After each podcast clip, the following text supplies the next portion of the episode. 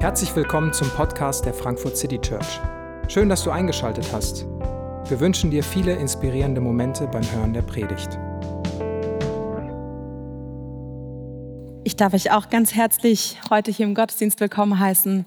Ähm, Simon hat schon gesagt, ich heiße Franziska, bin eine der Pastoren hier und lebe seit genau vier Jahren in Frankfurt. Ist mir aufgefallen. Genau vor vier Jahren bin ich hergezogen. Ich bin aber eigentlich im Schwabenland aufgewachsen, in einer schwäbischen Kleinstadt. Und als ich so elf, zwölf Jahre war, da kam mir die glorreiche Idee, dass ich auf jeden Fall meinen Nachlass sichern sollte. Ähm, ich hatte keine unbeeindruckende ähm, Sammlung an Kassetten und CDs. Und da ich vier Geschwister habe, war mir wichtig, dass ich das regel. Nicht, dass die sich im, im Falle eines ähm, Ablebens äh, um solche Dinge streiten würden. Und äh, ich halte also in meinem Tagebuch fest, wem ich welche Kassetten und CDs weiterreichen würde. Äh, und ich glaube, so viel mehr gab es bei mir nicht zu vererben. Deswegen schloss ich die Liste relativ schnell. Mein erstes Vermächtnis konnte gar nicht umgesetzt werden oder kann auch gar nicht mehr umgesetzt werden, weil es die Kassetten nicht mehr gibt oder vielleicht auch keine Rekorder mehr, um die abzuspielen. Und vielleicht kennst du solche Überlegungen, vielleicht auch nicht, vielleicht denkst du, okay, was ist mit der Frau los? Ähm, aber die Frage, die sich uns stellt, so was hinterlassen wir, was geben wir weiter? Wir haben gerade hier auch die Kids vorne gesehen, was geben wir eigentlich der nächsten Generation auch weiter? Es ist eine Frage, die sich uns stellt. Eine Frage, die uns vielleicht umtreibt. Vielleicht hat jemand von euch auch schon mal ein Testament geschrieben, festgehalten, was er oder sie im Leben erreicht hat, was es vielleicht wert ist, weiterzugeben. Was ist es denn wert, dass wir es weitergeben? Welches Vermächtnis hinterlassen wir? Simon hat gerade einen Text vorgelesen, der uns Paulus zeigt in einer genau solchen Situation. Der überlegt sich, was er weitergibt. Er ahnt, dass sein Leben vor einem Ende steht. Es sind die 60er Jahre im ersten Jahrhundert in Rom und es kommt zu ersten Verfolgungswellen unter dem Kaiser Nero. An vorderster Front stehen die Gemeindeleiter, eben nicht zuletzt Paulus und Petrus, die ganz vorne mit dabei waren und Einfluss in der jungen Kirche haben. Im Gefängnis schreibt er Briefe, das kennen wir auch von anderen Briefen, dass er sie in Gefangenschaft oder in Gefängnissituationen geschrieben hat. Und dieser zweite Timotheusbrief, wo dieser Text entstammt, gehört zu seinem letzten Vermächtnis. Er schreibt an seinen Schüler und seinen Menti Timotheus, für den er ein geistlicher Begleiter war. Und wir merken auch schon an der Ansprache, er sagt, mein lieber Sohn, da ist eine Zuneigung da, ein vertrautes Verhältnis. Er sagt, mein lieber Sohn. Und weitergeben, Simon hat es auch schon angedeutet, löst vielleicht ganz unterschiedliche Dinge aus. Vielleicht denkt man, oh, immer dieses Tun. Oder vielleicht äh, sofort kommt ein schlechtes Gewissen, vielleicht tue ich auch nicht genug. Und der erste Punkt heute ist, dass Weitergeben immer mit dem Empfangen beginnt. Es heißt dort, lass dir durch die Gnade, die uns in Jesus Christus geschenkt ist, alle Kraft geben, die du für deine Aufgaben brauchst. Lass dir etwas geben. Dir ist etwas geschenkt. Hier werden zwei ganz zentrale Begriffe im Glauben und der Glaubenspraxis aufgegriffen. Einmal das Thema Gnade. Gnade ist vielleicht so ein sperriges, vielleicht auch so geläufiges Wort in einem christlichen, in einer christlichen Sprache, dass man manchmal das Gefühl dafür verliert, was es bedeutet. Gnade bedeutet eine wohlwollende, eine freiwillige Zuwendung Gottes. Gnade bedeutet, dass du und ich zu Gott kommen dürfen, dass es einen Zugang zu Gott gibt, den er selbst durch Jesus geschaffen hat. Es gibt in diesem Leben einen Zugang zu dem Gott, der diese Welt, der dich und mich geschaffen hat und dich und mich liebt. Das ist diese Botschaft, von der hier im Kern die Aussage ist, es ist ein Geschenk, sie ist dir in Jesus Christus, ist dir dieses Geschenk gegeben. Du darfst ein Leben in Gnade erleben. Du darfst so eine Schale sein, die etwas auffängt, in der Liebe aufgefangen werden darf, in der Segen aufgefangen werden darf, in der du erleben darfst, dass Gott für dich ist, dass er mit dir geht, dass er dich nie alleine lässt. Wenn wir gerade gesungen haben, sei mutig und stark, dann haben wir hier eine Aufforderung, lass dir diese Kraft schenken, die du für jeden Tag brauchst. Ich kenne jetzt nicht all eure Herausforderungen persönlich, weiß nicht, mit was du gerade zu kämpfen hast, was vielleicht auch die Schwere deiner täglichen Aufgaben beinhaltet. Aber hier wird an Timotheus weitergegeben, lass dir für all deine Aufgaben Kraft geben. Empfange, was du brauchst. Nehme mit leeren Händen entgegen, was du nicht hast. Und das gilt auch heute für uns. Ganz gleich, was deine momentane Lebenssituation ist. Die Botschaft von Gott gilt für dich. Er ist für dich. Er, er ist mit dir. Er möchte dir geben, was du brauchst. Und diese Gnade zu empfangen, die ist kein einmaliges Erlebnis, sondern sie wird regelmäßig, erneuernd zur Verfügung gestellt. Und es ist wie das Annehmen eines Geschenkes. Ich habe es hier mal aufgemalt das Annehmen dieser guten Botschaft, das kann ich nicht machen. Es ist ein Geschenk. Ein Geschenk kann man nicht kontrollieren in der Regel. Man kauft es in der Regel auch nicht selbst, sondern es wird einem gegeben. Das Geschenk, das Gott uns gemacht hat, findet seinen Ausdruck in Jesus. Deswegen habe ich hier ein Kreuz hingemalt. In Jesus wird uns etwas geschenkt und wir dürfen es empfangen. Die Botschaft.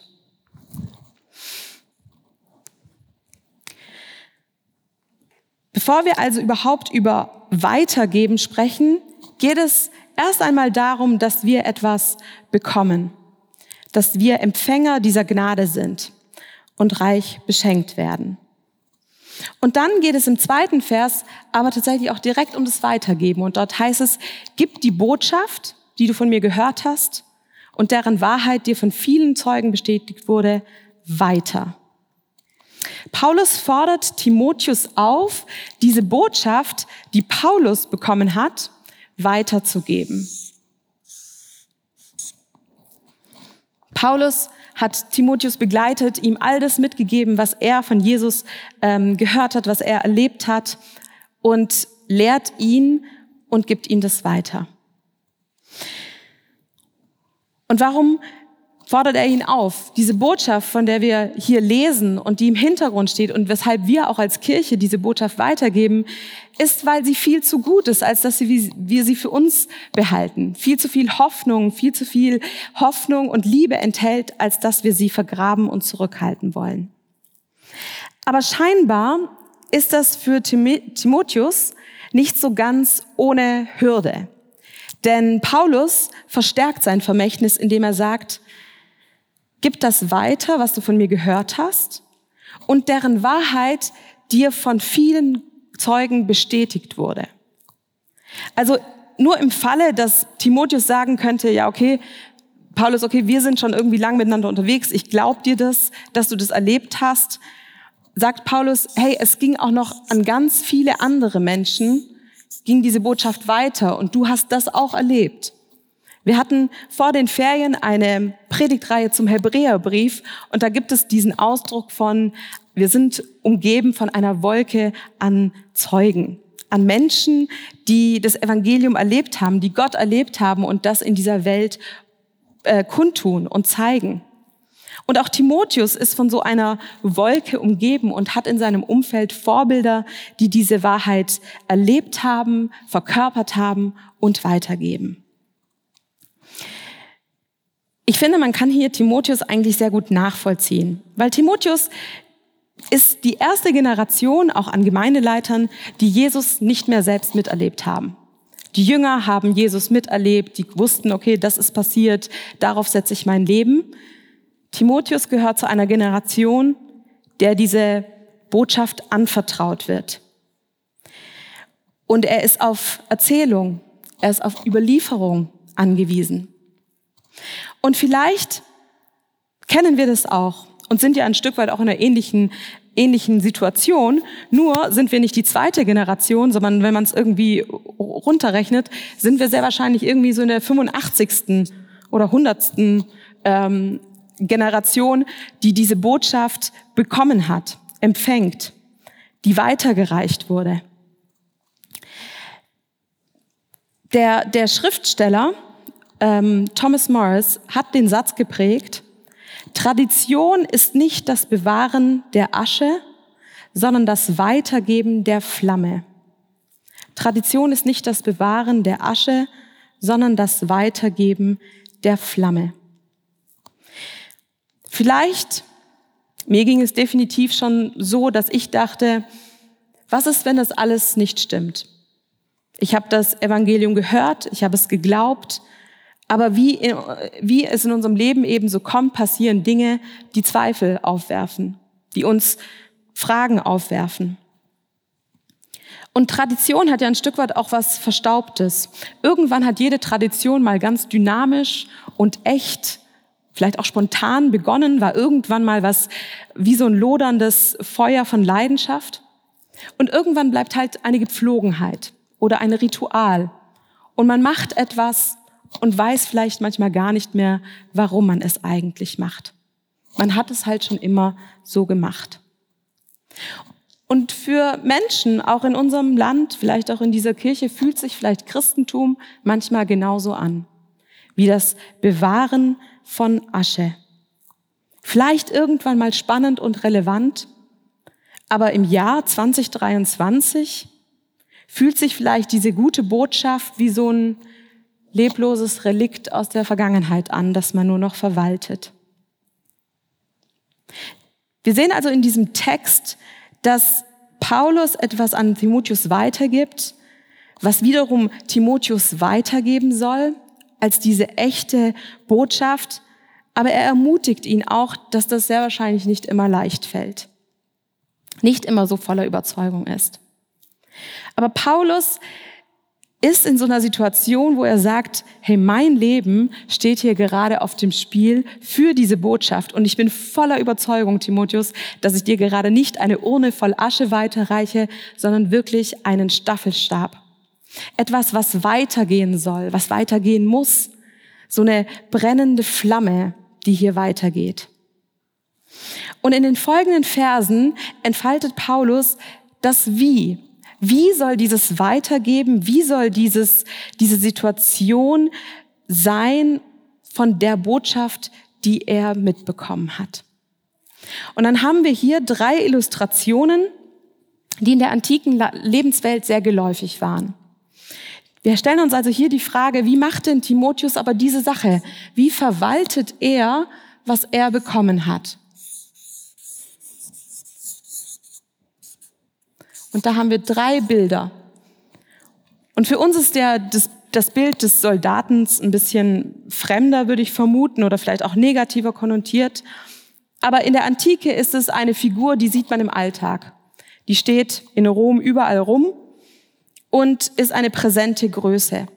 Und es gibt römische Quellen, die sprechen so darüber, okay, was sind die Pflichten von römischen Soldaten, was sollen die tun, vor was müssen sie sich schützen. Und es gibt eben diese Passagen, wo klar ist, okay, bei einem Soldat muss man aufpassen, dass er zwischen seinen zwei Feldzügen, dass ihm dazwischen nicht langweilig wird, dass er nicht auf dumme Gedanken kommt, dass er nicht irgendwie äh, sich von seiner Pflicht ablenken lässt und einfach irgendwie ungut Geld dazu verdient oder sich nicht treu gegenüber seinem General verhält. Das ist also so die Lebenswirklichkeit, die hier abgerufen wird. Und dann sagt Paulus, es soll so sein wie ein Soldat, der den zufriedenstellt, den er angeworben hat. Er soll den repräsentieren, für den er steht. Da geht es um Gehorsam gegenüber dem römischen Staat jetzt in diesem Fall. Aber es ist ein Bild, das Timotheus erinnern soll, hey, dieses, dieses Weitergeben der Botschaft hat damit zu tun, dass du dich damit identifizierst, was hier passiert ist. Dieser Jesus, der für dich gestorben ist. Dieser Jesus, der für dich ist. Diese Botschaft des Friedens. Das zweite Bild ist ein Sportler. Und er sagt, kein Sportler kann einen ersten Platz in irgendwas machen, wenn er nicht entsprechend den Regeln dieses Sportes sich verhält oder spielt. Ganz egal, ob ich das jetzt cool finde oder nicht, ich kann nicht meinen, dass ich von meiner Couch aus einen Halbmarathon gewinne. Und das funktioniert auch oft nicht, ähm, wie ich will. Mein Fitnesslevel und mein Sport verhält sich nicht nach meinen Regeln, sondern nach den Regeln de des Sportes. Der, der Theologe ähm, Adolf Schlatter kommentiert diesen Vers, dass wir das mit dem Sport, was uns im Sport selbstverständlich erscheint, manchmal auf den Glauben übertragen, aber wir uns auch Gott nicht nach unseren Bedingungen und Regeln nähern können. Ich kann nicht sagen, Gott, bitte sprich zu mir, aber genau die drei Minuten, die ich jetzt am Tag für dich erübrigen möchte. Bitte Gott, schenk mir dies oder jenes, aber immer genau zu den Konditionen, wie ich sie möchte.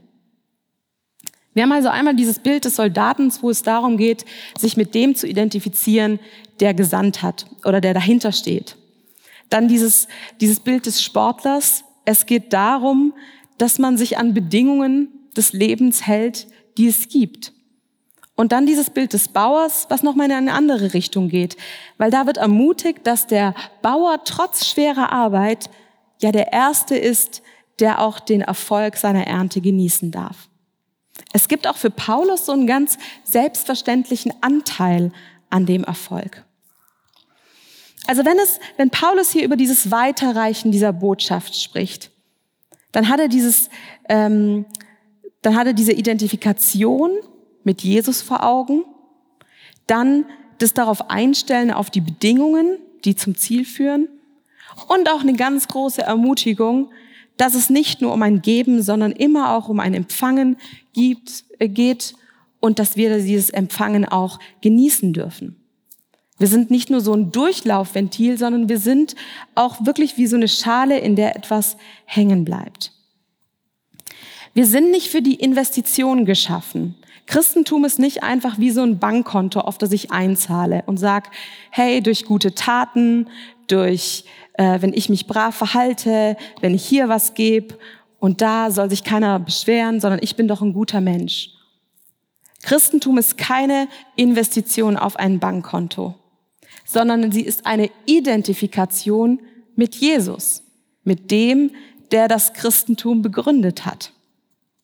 Und was heißt das, dass wir uns mit Jesus identifizieren? Genau das werden wir in den nächsten Wochen noch weiter anschauen, wie das genau aussieht. Was bedeutet das denn, dass wir uns mit Jesus identifizieren? Klar könnte man groß sagen, es geht natürlich um ein Leben der Nächstenliebe. Jesus hat gesagt, an eurer Liebe soll die Welt erkennen, dass ich euch gesandt habe.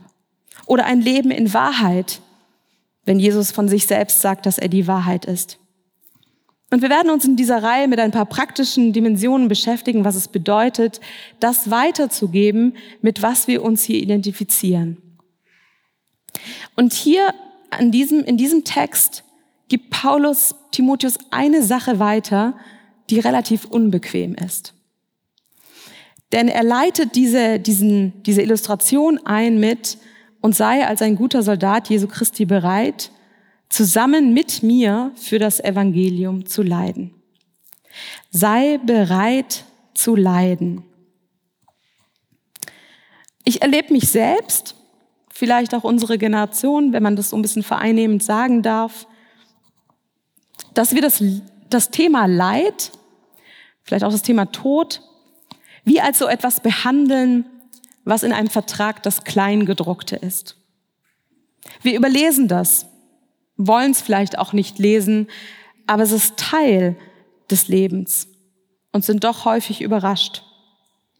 Paulus behandelt in diesem Text das Leid, das mit dieser Aufgabe einhergehen wird, nicht wie das Kleingedruckte. Er sagt es, hey Timotheus, wenn du in dieser Nachfolge stehst, wenn du das weitergibst, was ich weitergegeben habe, wenn du das machst, dann wird dein Leben hier Leiden bedeuten.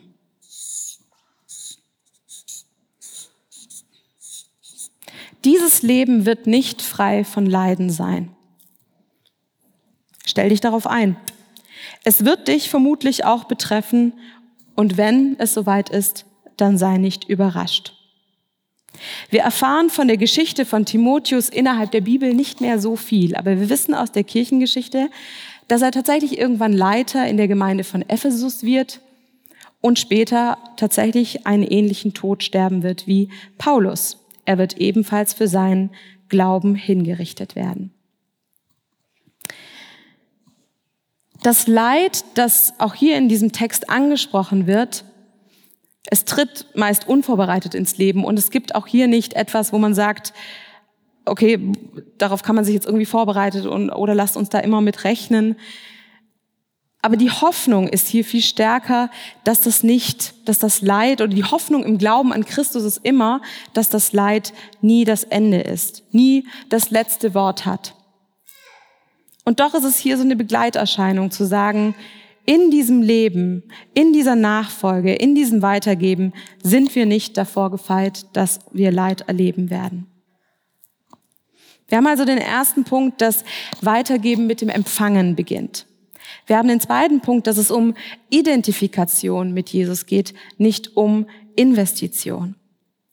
Und der dritte Punkt ist, dass dieses Weitergeben nicht mit uns endet. In Vers 7 heißt es, dass Paulus nun dem, dem Timotheus sagt, sagt, denk über diese Dinge nach. Denk über diese Dinge nach und der Herr wird dir in allem das nötige Verständnis geben. Richte deine Gedanken ganz auf Jesus Christus aus. Er setzt nochmal dabei an, wo er angefangen hat zu sagen, richte dich auf Jesus auf, aus diesen lebendigen, auf diesen lebendigen Gott, denn Glaube ist keine Kopfsache. Es ist nicht einfach nur ein richtiges für Wahrhalten sondern es ist etwas, was in deinem Leben ähm, Gestalt annehmen muss, sich dort bewähren lassen muss. Und ich habe ja auch so den Eindruck, wenn er so diese Illustration macht und sagt, hey, Timotheus, so sieht es aus. Denk darüber nach, nimm dir Zeit, das zu reflektieren. Dann liegt darin wirklich ein Vertrauen auch von Paulus, dass er das natürlich nicht tun kann, dass Timotheus das für wahr hält. Er gibt ihm da ein Stück weit einfach auch Verantwortung ab und sagt, Timotheus, das ist dann auch eine Sache, die du mit Gott ausmachen musst. Und er ist sich sicher, Gott wird ihm alles geben, was er braucht, aber er fordert ihn auch auf, sich auszurichten. Und sagt, hey, richte dich auf diesen Jesus auf, auf diesen Jesus, mit dem wir uns identifizieren. Und es ist eine Einladung, die auch an uns ergeht, dass wir uns mit hineinleben lassen in so eine Bewegung Gottes, die nicht mit uns startet, die nicht mit uns endet. Und dieser Verweis auf, dass hier es um Jesus geht, den Retter, den, der Nachkomme von David, zeigt nochmal, wie wichtig es ist, dass Paulus sagt, hey, das ist hier in einer Geschichtlichkeit verankert. Hier geht es um eine tatsächliche Geschichte, die viel größer ist als du und ich. Diese Geschichte, die endet nicht mit uns, die hat nicht mit uns begonnen und geht weit über uns hinaus. Und er endet diese, diese Passage und weil ich diese Botschaft verkünde, habe ich viel Schweres durchzumachen und bin jetzt sogar wie ein Verbrecher gefesselt. Aber das Wort Gottes kann man nicht in Fesseln legen. Ich habe zu Beginn gesagt, dass hier Paulus aus, dem, aus seiner letzten Gefangenschaft heraus diesen Brief schreibt. Eine Gefangenschaft, von der er nicht mehr freigelassen werden wird, sondern tatsächlich im Tod enden wird. Und Paulus ahnte hier sein Ende vermutlich. Und er sieht auch, dass seine Situation gerade die ist, dass er wirklich wie ein Verbrecher gefesselt ist. Und dann kommt dieser kraftvolle Satz, aber das Wort Gottes kann man nicht in Fesseln legen. Ich bin hier vielleicht in einer Situation, die endet hier, aber das Wort Gottes kann man nicht in Fesseln legen. Also wenn Paulus Leben dann hier endet und Timotheus Leben hier endet und auch diese Leben enden, dann geht diese Botschaft weit über das Ganze hinaus. Sie sind eingebettet in eine Geschichte von Jesus, die weit über das hinausgeht, was Sie gerade erleben. Paulus sagt, ich bin unfrei. Ich bin, bei mir endet es hier. Aber das Wort Gottes kann man nicht in Fesseln legen. Es gibt etwas Größeres, es gibt etwas Wichtigeres als meine Situation. Dieses Wort Gottes, die gute Botschaft, die wird sich nicht davon hindern lassen, dass Menschen Paulus hingerichtet haben. Es wird immer Menschen geben und gab in den letzten 2000 Jahren und gibt es immer noch Menschen, die versuchen, das Evangelium einzudämmen. Auch heute gibt es noch Länder, da ist die Bibel gefährlich und Menschen werden für ihren Glauben eingesperrt und umgebracht. Menschen können zwar die Verkündiger des Evangeliums außer Gefecht setzen, aber sie können nicht das Evangelium selbst einschränken. Diese gute Botschaft, die an die Menschheit ergeht, die ist nicht auslöschbar. Und vielleicht sind wir nicht wie Paulus äußerlich gefangen unter äußerlichen Zwängen, aber vielleicht sind wir doch im Inneren manchmal gefesselt haben Zweifel, haben Sorgen, haben Ängste und werden vielleicht nicht von außen an diesem Weitergeben gehindert, sondern innerlich. Und haben vielleicht Zweifel, die wie so Löcher in diese Schale fressen oder merken selber, da fällt es mir schwer, etwas zu empfangen und zu halten. Wenn es hier heißt, das Wort Gottes kann nicht in Fesseln gelegt werden, dann ist das eine Kraft, die uns übersteigt.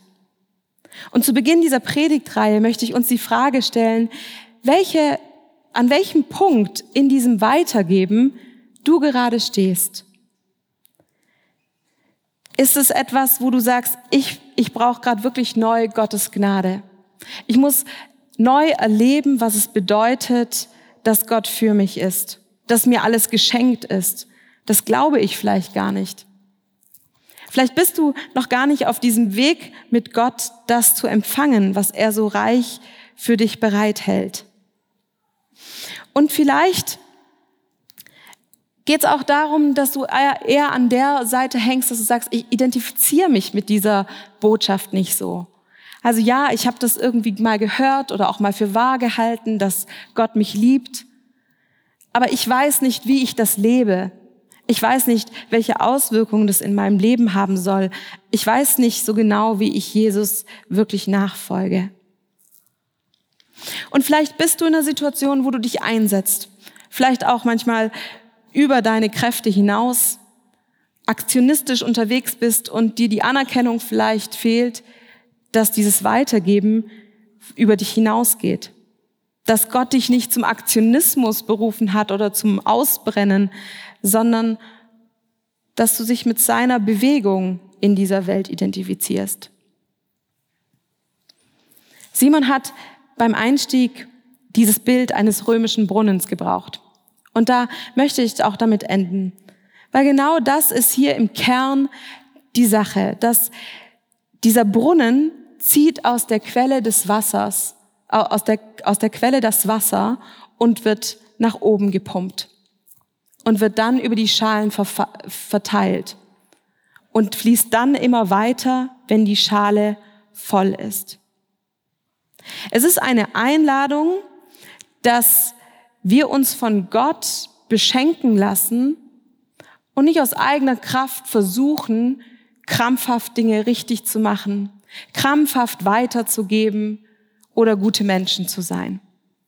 Es ist ein Verbundensein mit dieser Quelle. Es ist eine Identifizierung mit diesem Jesus, der vor 2000 Jahren sein Leben gelebt und hingegeben hat, dass dieses Leben möglich ist, dass dein Leben möglich ist, mein Leben möglich ist in Ewigkeit. Und ich möchte dich einladen, einfach kurz einen Moment der Stille zu nehmen und zu überlegen, wo du gerade hier stehst. Was fordert dich gerade heraus? Wo bist du in dieser Bewegung des Weitergebens?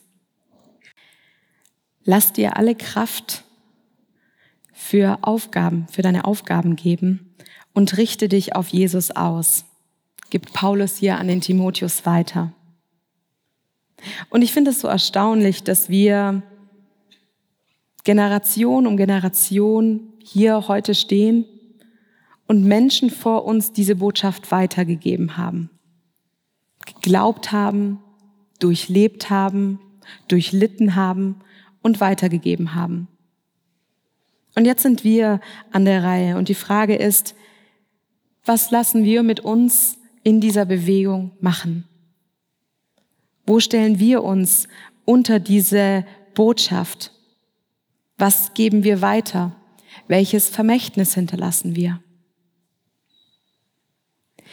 Das Abendmahl ist keine verstaubte Erinnerung an einen Toten, sondern das Abendmahl ist ein Erleben, ein Empfangen, ein Vergegenwärtigen des auferstandenen, lebendigen Herrn, dessen Tod nicht das Ende, sondern der Beginn eines ganz neuen Lebens ist. Und ich möchte euch einladen, dass ihr das Abendmahl heute ganz bewusst als dieses Geschenk empfangt. Dieses Geschenk von Gott, dass seine gute Nachricht euch gilt, mit euch ist und euch verändern möchte. Und ich lese dazu die Worte aus 1. Korinther, als Jesus dieses Abendmahl vor 2000 Jahren eingesetzt hat und mitgegeben hat. In der Nacht, in der er verraten wurde, nahm Jesus, der Herr, das Brot. Er dankte Gott dafür. Er brach es in Stücke und sagte, das ist mein Leib, der für euch geopfert wird. Wenn ihr künftig dieses Mahl feiert und von dem Brot esst, dann ruft euch in Erinnerung, was ich für euch getan habe. Nachdem sie gegessen hatten, nahm er den Becher, dankte Gott auch dafür und sagte, dieser Becher ist der neue Bund besiegelt mit meinem Blut. Wenn ihr künftig aus dem Becher trinkt, dann ruft euch jedes Mal in Erinnerung, was ich für euch getan habe. Jesus, ich möchte dir danken, dass wir dein Wort empfangen haben. Ich danke dir, dass deine Gnade uns gilt, mit uns ist. Ich danke dir, dass wir dein Wort gehört haben, dein Wort in unserem Leben Fuß fassen möchte und von da aus weitergeht. Und du siehst, was uns schwerfällt, du siehst, was uns klein hält, du siehst, was uns hindert, dieses Weitergeben selber so zu erleben und auch zu, dann auch tatsächlich zu tun.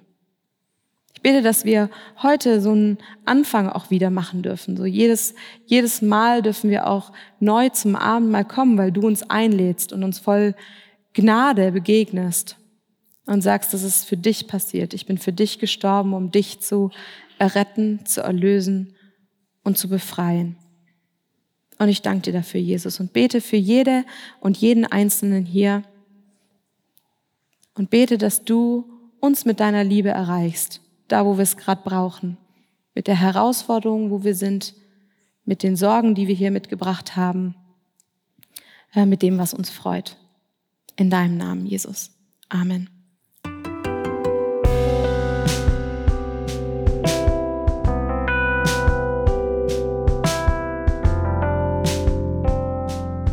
Wir hoffen, die Predigt hat dich inspiriert.